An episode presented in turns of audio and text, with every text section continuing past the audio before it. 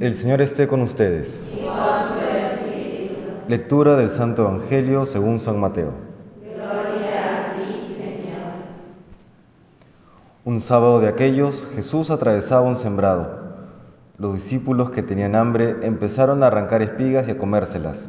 Los fariseos al verlo le dijeron, Mira, tus discípulos están haciendo una cosa que no está permitida en sábado.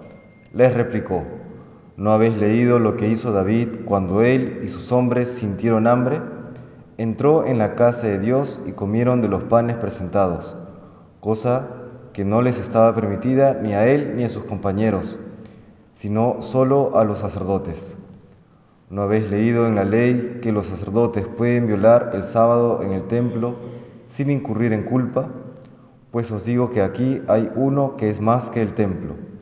Si comprendierais lo que significa, quiero misericordia y no sacrificio, no condenaríais a los que no tienen culpa, porque el Hijo del Hombre es Señor del sábado.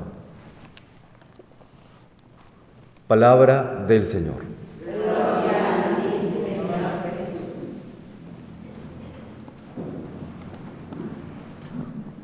Podríamos resumir hoy el Evangelio en la siguiente frase, quiero misericordia y no sacrificio. Y esta frase hay que comprenderla adecuadamente y para hacerlo hay que ponerla en su contexto correcto. Cuando el Señor habla de sacrificio en el contexto judío, se refería a aquel sacrificio ritual externo al cual el pueblo judío se había acostumbrado. ¿no? Vemos desde, desde el Éxodo ¿no? cómo comienza ya un sacrificio, eh, una ofrenda a Dios, una inmolación incluso diaria.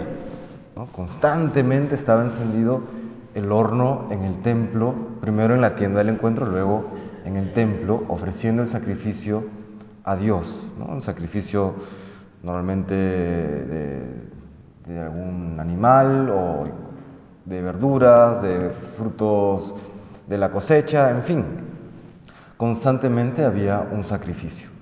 Y se pensaba erróneamente que ya que estamos ofreciendo los sacrificios rituales, pues mi vida moral, mis relaciones sociales las puedo llevar como yo quiero, ¿no?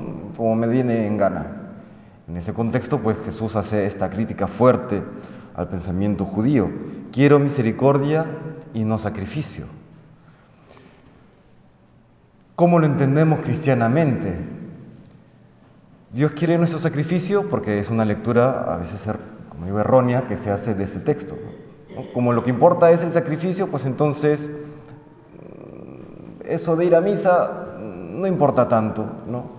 Eso de hacer buenas obras, eh, eso sí, ¿no? Pero los sacrificios rituales, la liturgia, no, no, eso tiene que dejar de lado.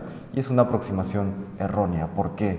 Porque recordemos que la Santa Misa y la liturgia en general es el unirnos al sacrificio de Cristo, el único que cuenta, digamos, ¿no? el único realmente que, que nos alcanza la misericordia de Dios. Solamente el sacrificio de Cristo al cual nos unimos en la misa nos alcanza la verdadera misericordia. Y por tanto, cuando Jesús nos habla de quiero misericordia, también nos está hablando del sacrificio de la misa. Él une en sí la misericordia y el sacrificio.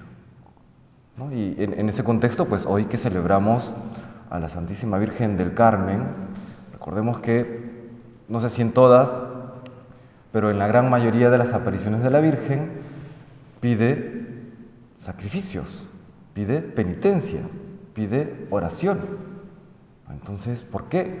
Porque ya desde que Jesús se ofrece a sí mismo a lo largo de su vida mortal y sobre todo en la cruz, Él está uniendo el sacrificio con la misericordia, porque es el sacrificio, el sacrificio de Cristo, el que nos alcanza verdaderamente a la misericordia.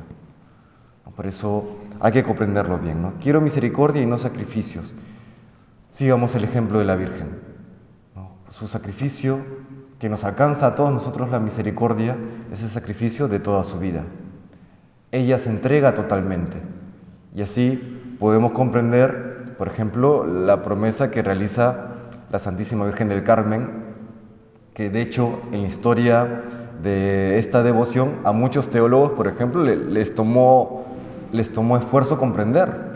¿Cómo puede ser que simplemente por usar el escapulario, que es una, una forma simplificada del hábito eh, carmelita, ¿cómo puede ser que solamente usando el escapulario uno pueda salvarse?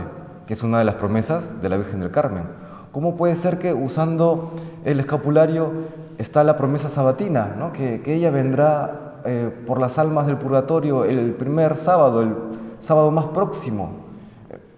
Claro, desde un punto de vista solamente racional, eh, teológico, al margen de la misericordia que tiene Jesús y la Virgen, pues es incomprensible. Pero se entiende porque la Virgen se da totalmente a Dios. Y por eso, por supuesto, Dios le permite eh, algunas, digamos, algunas concesiones, ¿no? la engríe, ¿no? le, concede algunos gustillos que, que, ella puede tener. Gustillos que, por supuesto, también Jesucristo tiene. No, no es que estén disasociados en su voluntad. ¿no? Eh, lo que Jesús le permite a la Virgen es lo que él mismo quiere. ¿no? Pero ahí nos alcanza la misericordia de la Virgen, porque es fruto de su entrega total. Le pedimos hoy pues al Señor que nos conceda vivir siempre esta, este, este aspecto de la vida cristiana, que es, que es nuclear, que es fundamental. El aspecto del sacrificio, el aspecto oblativo de la vida cristiana, que es la manera en que alcanzamos misericordia para nosotros mismos y para el mundo entero. Que el Señor nos bendiga.